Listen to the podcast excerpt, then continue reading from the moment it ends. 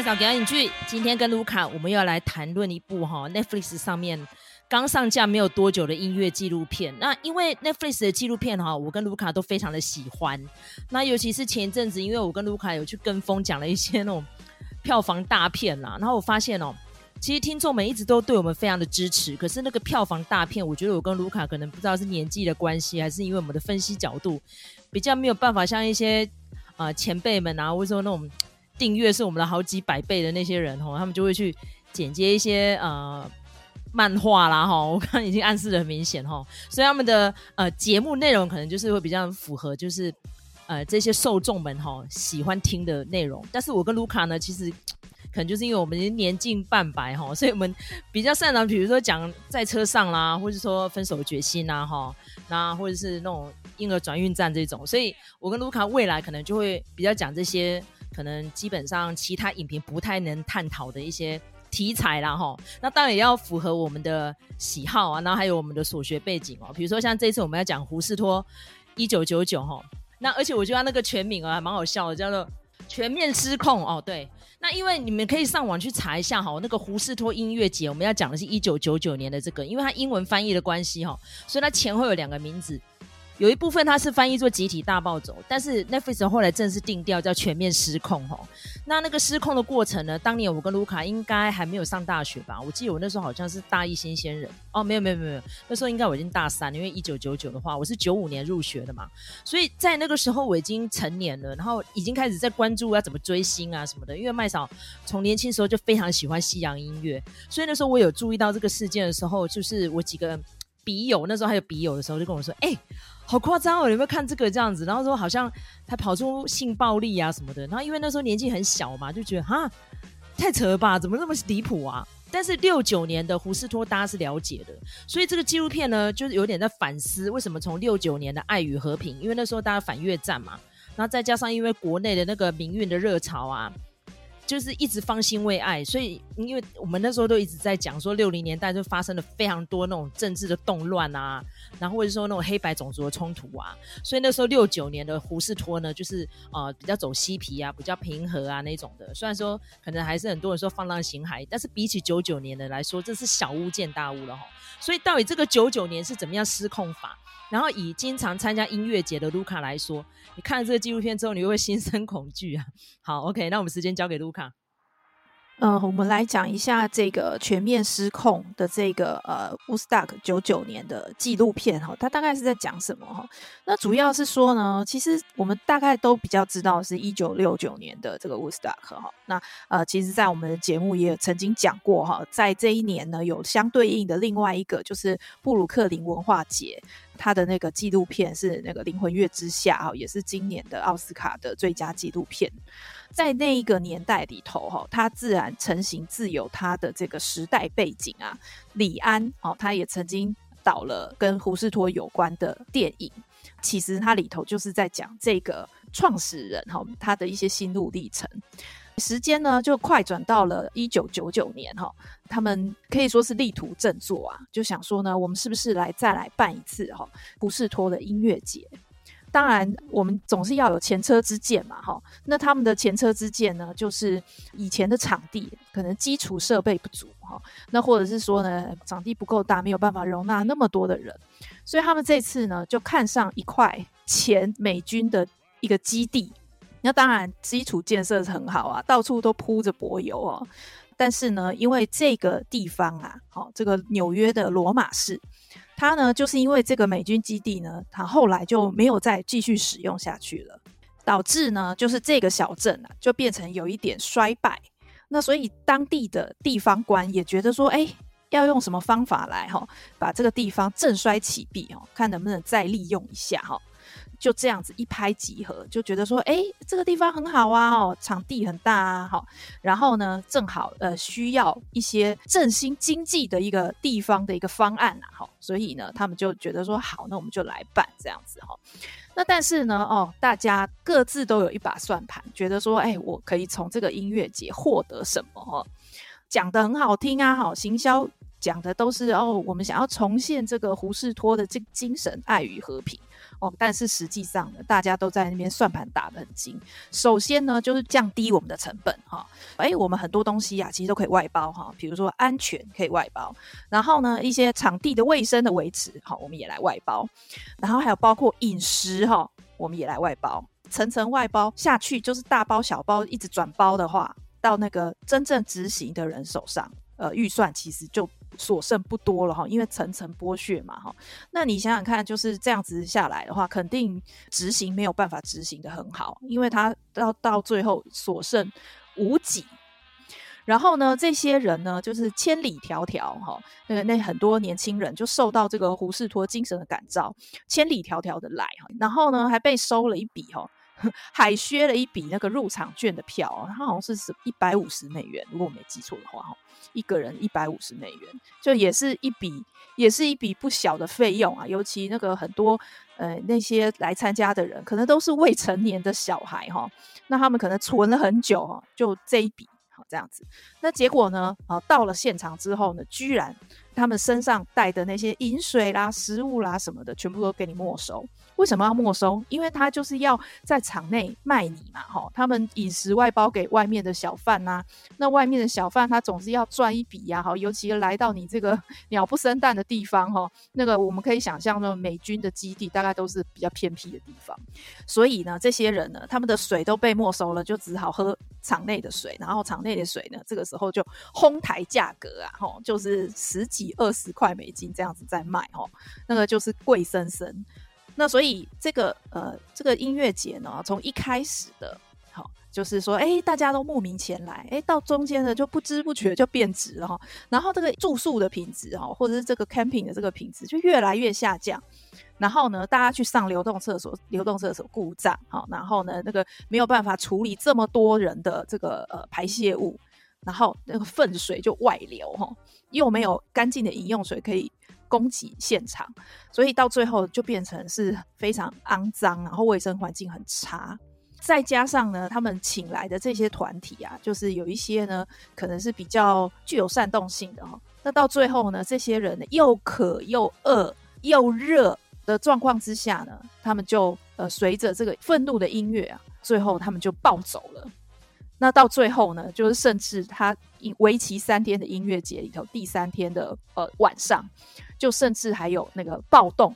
然后他们呃很多人就是比如说拆那个呃会场的围墙啊，然后或者是甚至是去点火啊，哈，然后到最后甚至比如说呃卡车爆炸啊什么之类的，就变成是一场灾难。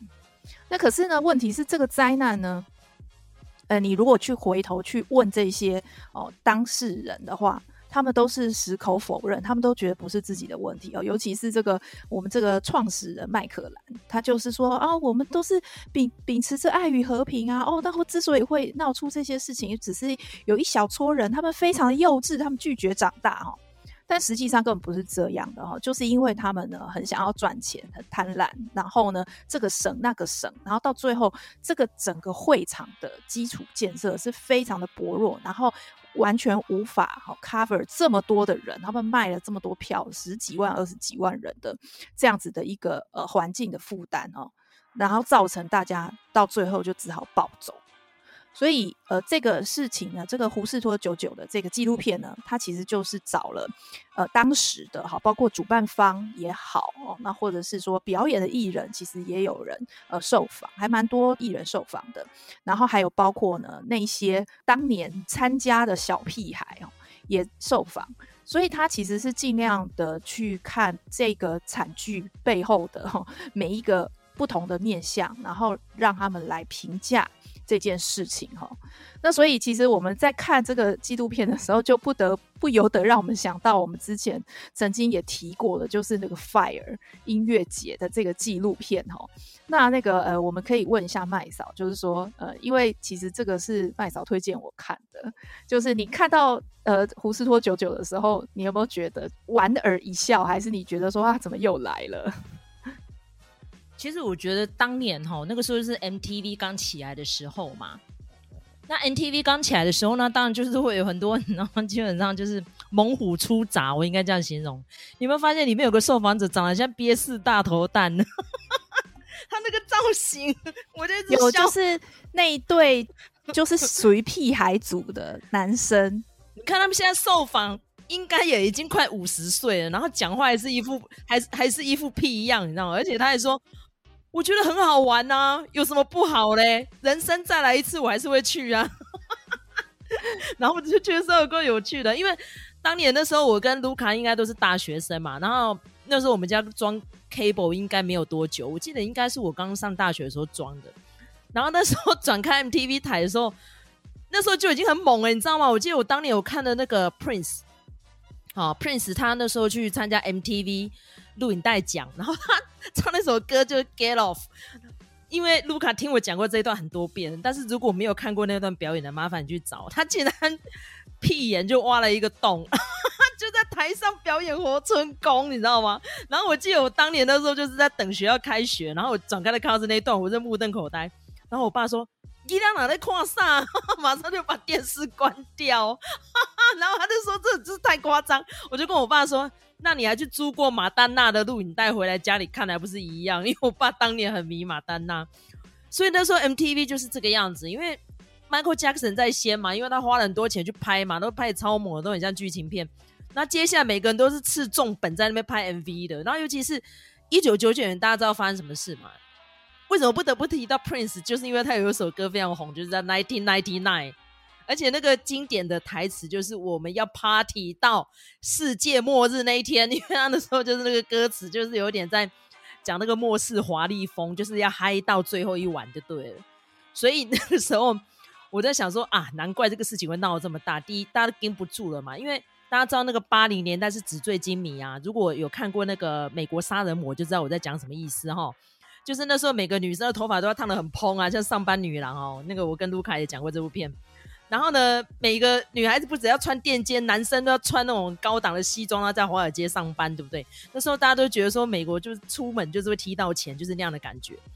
但是渐渐进入到九零年代，就开始很多什么石油危机啊、金融危机、危机危机一直跑出来哦。然后那个时候又有跑出那个什么啊，dotcom 公司的风暴之类的，所以大家都开始觉得好像未来不是很呃有保障、朝不保夕的感觉。所以你可以看到那些小屁孩。在那个演唱会的现场，就是会有那样子的愤世嫉俗的感觉出来，他们就是一股怒气要发泄。那尤其是纪录片里面有提到，就是当年跑出那个哥伦拜高中的谋杀案嘛，也是两个郁郁不得志的被霸凌的屁孩拿着枪去杀同学哈，所以就开启了一连串接下来这二十多年都有那种校园谋杀案的事件哈，层出不穷。所以在那个时候，主办单位没有去想到这个东西，然后他有点背离了六九年当年的时候在。推崇爱与和平的那样子的想望，所以找来表演的乐团都非常非常的劲爆，尤其是那些团哦，当年麦考麦嫂有时候也会觉得在有点短心啊，就差哎，所以我还不一定爱听吼。可是事后真的有时候想想，哎、他们那个时候的出现是不得不然。你看他们找了谁？他们找了呃讨伐体制乐团。哦，那个真的里面的歌都是在干屌，你知道吗？就有点像是那个吴鹏凤那个台词，我的万天万地万霞辉，就是像那样子就对了哈。然后他也找了 corn 哦，K O R N，然后因为英文找不到那个字，所以台湾翻译就是叫空啊。那个乐团是这样啊，那更不用说这一阵子又开始爆红哦，就是因为怪奇物语的关系，Metallica 金属制品，他根本就是在唱崇拜撒旦的，就是这么猛。然后到最后呢，事情爆发那个点就是。整个火烧全场哦，就是什么 Red Hot Chili Peppers，当年麦嫂这几个团里面，我最爱就是呛红辣椒哈。为什么呢？第一个，他们的歌呢，其实并不是说一直在狂吼尖叫，没有，他是有点泡泡糖，他也有唱一些蛮开心的歌，哈，很适合放暑假的时候去海边听哈。然后呢，他们为什么那个会爆发，就是因为他唱那个 Under the Bridge，Under the Bridge 就是在说我们已经忍到极限了。然后没有想到那个歌竟然主办单位傻到说要祈福，祈求爱与和平，所以发蜡烛。我觉得哇，真的是这有够好笑。那因为其实当年还没有手机啊，现在当然不会干这种事嘛，就是大家把手机的那个呃手电筒打开就好了嘛，好，就会一片灯海。可是那时候没有啊，所以就搞这种发蜡烛的事情。所以那时候那个导火线就是这样。所以那一集呢就是这样，就是说什么哎，他讲怎样没有。火哄这样子，所以我觉得哎，我会发生那样的事情，我觉得是无可厚非啦，只能说主办单位太天真，然后舞台上的表演者都嗨过头了。因为其实如果你喜欢听摇滚乐的，你看到他们那个台上的表演，真的很像在 key 档哦。所以我们在想说，那个 Jimmy Hendrix 六九年的时候嗨到在舞台上放火砸吉他这种东西，他就十足，你知道吗？那尤其是你要看看哦，到九九年的闭幕的时候，他说会有神秘嘉宾，大家就忍受那个恶臭跟身体的不适，因为连日的热暑啊。那个热的程度，好像我们现在说动不动美国、欧洲破四十度，当年的时候其实最高温，再加上因为它是呃柏油地板嘛，对不对？所以人体的体感温度，然后人又聚集，可能也是超过四十度了哈。所以每个人都热到昏呐、啊，然后水又不干净，然后又吃不饱，又什么又累，要狂操三天。那你说，如果今天台上有有这样子在鼓动，然后周遭的人会发神经，你说你会不会跟着起笑？所以你真的会去体会说，为什么当年纳粹要杀犹太人是义无反顾这样在杀？因为我们都已经疯了，就集体失常了，应该这样子讲。好，所以卢卡，你个人感觉如何？因为你参加音乐季的经验比我多，麦嫂是喜欢去演唱会，但是我真的没有参加过音乐季，因为你要叫我连续超一天两天，我是东北调。可是卢卡有这样的经验了，要不要分享一下你参加音乐季的感想？没有，我参加的音乐季都是小巫见大巫，就是已经非常 civilized 了，你知道吗？就比如说像它里面有讲，就是说，呃，在六九年的时候啊，呃，大家的饮食是怎么解决的？就是大家自发性的，然后有一些人呢带了一些食材，然后他们就料理给现场的人吃啊，哦，一片祥和，然后所有的东西，就对对对，对，就是说大家都是自给自足、自动自发哈。比如说像我去参加因为就是已经非常商业化了，所以它里头提到的，就是说，呃，一开始的时候，它就会没收你的饮水，这个是已经变成常规了啦，哈。那当然，它有它的安全理由，哈。但是呢，实际上它就是要卖你水酒，因为水酒就是最赚的，所以里面呢，比如说一杯没有什么了不起的酒，就要卖你一百块、两百块。哦，水也是一百块、两百块这样子在卖，它就没完全没有中间值啦，吼。那但是呢，因为我参加的音乐会就还好，就是你可以很 casual 的，比如说我今天去只去几个时段，不像他们这种，比如说像 Glastonbury 好那种的，或者是像 Fuji Rock 那种的，它是你要住在里面然后露营的那种呃音乐节，可能就会比较不一样。但我参加的就是非常商业化，所以我都。很清楚，他们想要赚你水酒费的那种那种事情。不过，当然，呃，他的场地条件就没有像呃这个九九年的 Woodstock 这么糟糕嘛。所以我觉得他的问题是在于说，他很想要找很多人来，然后宣传搞得很大。可是事实上，他并没有去计算说这么多的人，他到底要比如说找多少的食物摊商进来，然后怎么样的定价是比较合理的。哈，虽然比较贵，我觉得大家可能都可以理解。那但是呢，你总是有一个限度嘛，不能好像坐地起价这样子，我觉得这也是非常不合理。然后呢，再加上你这这个卫生又没有办法确保的状况之下，我觉得就是主办单位他们只想赚钱，然后的很多事情他们都没有算得很清楚，所以我觉得这个是一个很不。很不 OK 啦，那但是我要讲，就是说，其实这几年下来，我们可以看到世界上几大音乐节都已经有一定程度的商业化，然后呢，而且其实他们执行的也都执行的细节，哈，技术上面也都非常的纯熟了，所以现在比较不需要去呃担心这些东西啦，哦，他可能都有各式各样的套票，比如说我一直很想去的那个 Tomorrowland，它是一个比利时的音乐节。它就有分各种啊，比如说它有套餐，包括说你如果是在露营区，好自己带帐篷的话，哦，它算一个价钱。如果你是想要住在外面的旅馆，好，然后用接驳巴士每天载你。到会场的哦，那又是另外一个价钱。那随着你的住宿条件呢提升哦，可能又是另外一个价钱。就是现在已经非常仔细、非常商业化，然后呢，把这些东西都规范得很清楚了哈。那包括说不能带水这个事情也是一样啊，他不除了不能带水之外，也不能自己带烟，因为他怕你在场内就是吸食一些不好的东西，他可能也要连带有法律责任哈。那所以，呃，关于这些规定，其实，呃，这些国际的品牌的音乐节，其实都已经算是，呃，发展的非常的纯熟了哈。所以我觉得现在，呃，如果说去参加音乐节的话，比较不会带有那种幻想，就是说，哈，我是追求爱与和平，不会，已经变得非常商业化了。哦，就是我要去追星这样子。一个非常简单的理由，那你也知道，就是粉丝他就像火山孝子一样嘛。好，但今天我为了我的偶像，我花多少钱，其实都是在所不惜的。所以他就变成说，我们也不要去讲什么背后的理念了啦。好，那我们就是听我们想听的呃团体哦，或者是艺人表演，场地的部分就是做到基本，不要说好那个，比如说粪水跟那个饮用水混在一起。这样子就好了啦。那所以我会觉得说，其实很多人哦，还是一样，就是说参加这些音乐节哦，他这些音乐节，你要说是品牌的这个定位也好哦，或者是说一个精神也好，总之呢，不同的音乐节、不同的品牌，他们背后还是会有一些比较抽象、形而上的一些思考方式哈。那但是我就觉得说，还是。不需要太依赖这些东西啦，哦，就是呃很简单，就是你想要看那些艺人，然后你看他的 line up，然后觉得说，哎，好像可以接受。然后那个场地可能是你熟悉的，你知道他们办事的品质或什么的，我觉得这样子就比较可以放心了哈。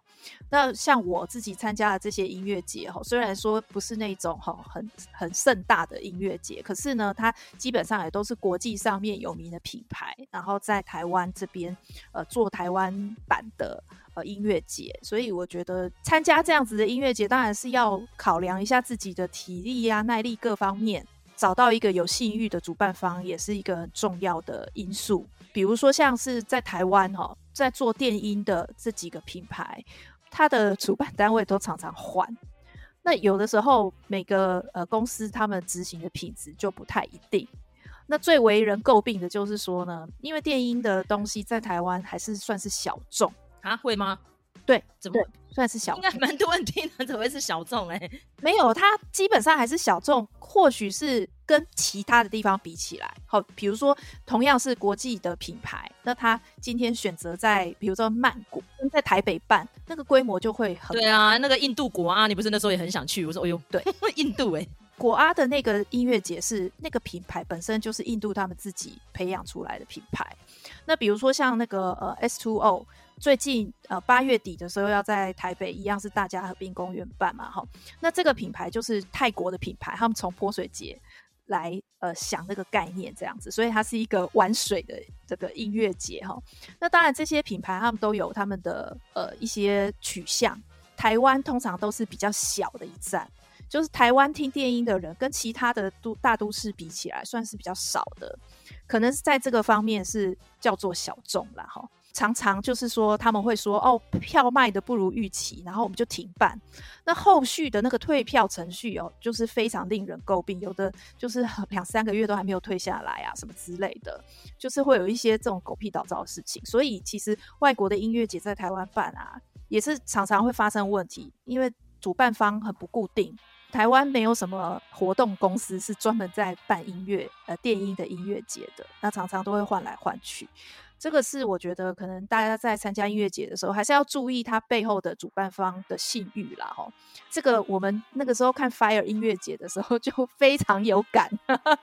就是也不晓得哪里冒出来的主办单位，你就要相信他吗？然后他把它勾勒的那么美好，可是问题是那个地方就是什么基础建设都没有啊。所以我觉得这个可能是参加音乐节一些要事前注意的。呃，部分吧，但是当然自己的状态也是要必须要去考量到啦。对，好，这就是我们今天这一集的上半段哈，我们要讲这个胡适托一九九九是怎么样失控的哈。那尤其是喜欢音乐的人哦，像我跟卢卡是听完全截然不同的，我是喜欢摇滚乐的，所以我在里面我也很有感。但是我看到那个 Fatboy Slim 啊，在里面 那样的遭遇的时候，我就说，哎，这卢卡一定会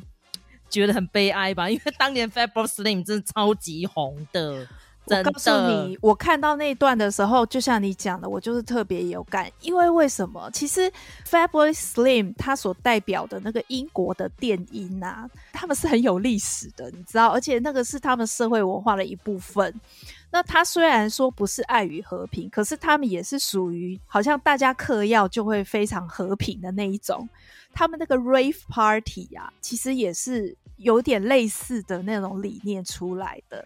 那像 Fatboy Slim，他就是一个非常就是是一个电音的老屁股的那个代表。对啊，嗯，对。那所以如果这样子的人，然后他在这个会场里头感受到的气氛是已经变质成那样，那真的是让人非常不愉快。尤尤其是表演者几乎都是本地人，好像只有他是从欧洲请来的，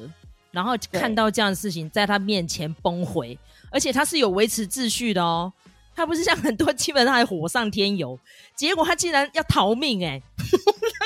好可 好可怜哦，真的有够夸张的。所以就是英国人看到也是下巴掉下来，他不晓得美国人玩这么大。所以说这个纪录片刚拍完没有多久哈，那个主办的 Michael Lamb 就往生了哈，因为他其实。那个时候受访的时候看得出来他已经气色不太好，不过也是年纪大了，七十多岁了哈，所以这品牌就毁在他手上也蛮悲哀的，因他而起，因他而衰败，所以现在已经没有胡士托了哈。但是你要想说的音乐节哈，后起之秀是一直出来层出不穷，但是就我讲的那个 Fire 音乐节还是有小败类跑出来哈，所以大家如果要参加音乐节的时候，第一个要注意安全，第二你得小心你的财物啦。那第三个呢，就是开开心心的去，然后平平安安回来，就是这个样子。因为你看里面就是太多擦撞了，那那些年轻人就很期待，说我接下来的嘉宾会是谁哦？我最想看什么团？没有看到林北不走。你看，果然后来就跑出性侵呐，哦，然后或者说什么虐打啦、放火烧啦、爆炸啦，应该什么鸟事都跑出来。那我不知道主办单位最后有没有被美国政府求偿啦，但是我觉得应该。事后的民事责任应该也是少不掉了，所以他们也没有特别说哈。纪录片到这里也是戛然而止，但是呢，我觉得也是引发大家后续很多检讨的声浪啊。我觉得这样也好啦，不要嗨过头，然后造成就是你知道吗？那个就是回头百年身，那就很悲哀了哈。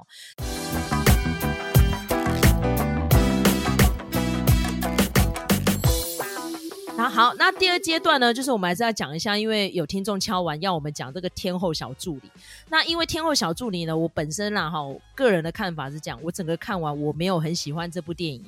为什么？我觉得剧情有点 太行云流水，而且基本上太窠臼了，没有让我看到惊喜。但是里面就是客串跟主演的明星都非常的耀眼哈。那不得不提到哈，这个扮演天后的人是谁哈？那这一段就是给卢卡来讲，但是。我觉得另外一个女主角也蛮有意思的哈，就是这个葛雷女哈，Dakota Johnson，就是因为她嫁给了我我的偶像酷玩乐团的主唱克里斯马丁哈，成为她第二任太太哈。大家知道她第一任太太就是小辣椒嘛，葛尼斯派特洛哈，就是我跟卢卡一直点名，就是当年拿影后拿的莫名其妙的哈，也是一九九九年哈，所以这个有一点凹的蛮硬的哈，所以我们现在要讲的就是这个。Dakota Johnson 的担纲主演哦，因为他这阵在 Netflix 上面担纲自己自制电影还蛮多的哈。那这部片呢，就是哈，他就是扮演这个天后的助理。然后呢，他这个助理呢又蛮有意思的，就是那种传统音乐学院出来的，非常会制作音乐哦。但是他都不甘于只做助理，就是很想要上来做经纪人啊啊，没有做制作人啊哈。但是呢，就遇到这个经纪人，我要讲的就是这个，就是这个 Ice Cube 这个。冰块库巴，哦，我们怎么这阵子一直讲到他啊，想要不看到他，他不行呢？哈，就是个冲出康普顿里面那个 Nigger with the Attitude 里面的这个要角哈，Ice Cube，他就扮演这个超级机车的经纪人，就是一直在打压这个小助理，就觉得你不是料啦什么，你根本不了解我们啊。那当初呢，我们出生入死的时候，你人还不知道在哪里哈，所以整个这个剧情面故事就是在讲这样，但是他就偷渡了一些小亮点，我觉得蛮有意思的哈。好，那到底剧情在讲什么呢？还有这个天后。后本尊他有什么样厉害的新妈呢？就交给卢卡来介绍。其实我那个时候就是有听众呃推荐这一部的时候，我就想说，嗯，有什么好看的吗？哈，然后实际上看下去，我是没有像麦嫂这么的不以为然啦。哈，我觉得那个这部片子还蛮对我胃口的，因为我就是喜欢看这种呃不痛不痒的爱情喜剧啦。哈。那但是我一开始看的时候，我就觉得说，哎，这个主演的这一对呃 CP 呀、啊，天后跟小助理哦。很有趣，他们两个都是新二代哈，或者是新三代哈。比如说像这个小助理 Dakota Johnson，他就是新三代哈。那我们之前也曾经讲过新二代的这些呃新演员，那里面我们也有讲到 Dakota Johnson 哦。诶，那除了他之外哈，我们这个天后 他才是正港的新二代哈，而且他还不是什么随随便便的新二代。饰演天后的叫做崔西·爱丽丝·罗斯哦，那大家听到罗斯有没有想到什么呢？哈，她其实就是 Diana Ross 的呃小孩哈。那当然，因为 Diana Ross 年纪不大啦，所以她的女儿呃年纪也不小了哈。那不过呢，这个崔西·爱丽丝·罗斯哦，她其实是比较活跃在电视圈的啦哈。那如果说大家有在关注美剧的话，前几年有一部呃小品的美剧叫做《Blackish》。主要是在讲这个黑人家庭的一些生活点滴哦。其实我觉得蛮好看的啦，就是那种轻松喜剧。那这个我们这个崔西·爱丽丝·罗斯，她就是演里面的那个妈妈哈，然后是一个医生。他那个家庭就是一个黑人中产的家庭这样子，所以他的表现是比较在电视圈，所以呃，可能看电影的人比较呃不会认识他这样子哦。但但是他其实也是一个星二代。除了这个之外呢，哈，我们小小的爆雷一下，这部片子其实也是跟星二代有关哦。因为推荐的听众有讲一件事情，就是说，哎，这里头有一个 twist。还蛮令人感到意外的，但是其实我从中间我就已经有感觉到他要铺那个梗了啦吼，那我们就先不爆雷，反正大家可以自己去看。我觉得他的剧情也是以那个公式哦跟那个套路为主啦哈。我们大概都看过很多这种哈，Diva 天后，然后被欺压得很可怜的小助理之间的故事啦，他大概也是不脱这样子的一个套路。但是问题是它里面呢就提到很多音乐。包括这个制作人，这个很想当制作人的小助理哈，他是怎么处处理那个音乐，以及呢，他后来哈遇到这个非常有天分的歌手，他希望可以制作这个歌手，然后让他出道。哦，我觉得那个歌手他唱的每一首歌都非常的动听。那他们呢，甚至有一场戏，然后他就在讨论说，哎，这些伟大的歌手啊，谁比较厉害呀？然后谁又怎么样怎么样啊？他们去评价这些大师哦。我觉得那段其实也是非常的好看。那因为我们都知道，就是麦嫂是对西洋音乐呃非常熟悉的。那我不晓得，就是说麦嫂你在看那段的时候，你的感觉是什么？或者是说这部片子里头跟音乐有关的片段，你最有感的是哪些？那个男主角我不认识、欸，他之前作品你有看过他哪一部？猫王艾维斯也有演，他演那个 BB King，这次是第一次当主角啦。就是如果我们在 Netflix 上面查的话，有另外一部片子叫做《禽兽》（Monster）。那这部片子里头，他其实就是主演，他叫做 Kelvin Harrison，可以去查一下他的资料。他这一次在天后小助也表现还不错，就是长得帅又会唱歌啊，尤其是他那个唱歌的那个调调，我觉得蛮像嘻哈世家里面那个二儿子，就是 Jesse Smollett，但是因为他就黑掉了嘛，对，他就是谎称自己被揍，对不对？就搞不定是他花钱买的哈，但是当年。嘻哈帝国就是要看这个 Jussie Smollett 唱歌，然后那个时候他唱的那首歌哈，就是在这天后小助理那一段，就是不把它唱完，我觉得他唱的很好，就是 L Green 的那首歌就是 Let's Stay Together，哦，超好听，超好听，赞！所以呢，我觉得这部电影哦，如果你喜欢看情节的话，你不会看到什么会让你非常非常惊艳的，没有啦，那个其实这就是刚卢卡讲，就是套路，可是就是音乐好听。然后那个舞台的呈现呢，就蛮专业的哈。然后里面几个大咖呢，也都认得出来是谁，尤其是演那个达科达的老爸是比尔普曼。我说，哎呦，比尔普曼很久没再看到他了哈。好，那所以呢，天后小助理呢，我们就是回应这个听众敲碗哈。我跟卢卡看了，然后也蛮推荐里面的歌很好听。然后再加上呢，其实 Netflix 像这样的小品呢，把故事说好，然后非常流畅的呈现的也不多。那我觉得这个应该算是蛮中上的一个作品啊，哈。好，如果喜欢我们频道的话呢，请你按赞、点阅跟分享，或是你可以在留言区留言哈，告诉我们你接下来你想要听什么，然后敲完让我跟卢卡去做功课哈，再分析给大家听。那或是你觉得我们的频道哦做得很用心，然后想要给我们一个小小打赏的话，我们也会非常的开心。那尤其是不要忘记要在平台上面给我们一个五星评价哦。好，那我们就下次再见喽，拜拜。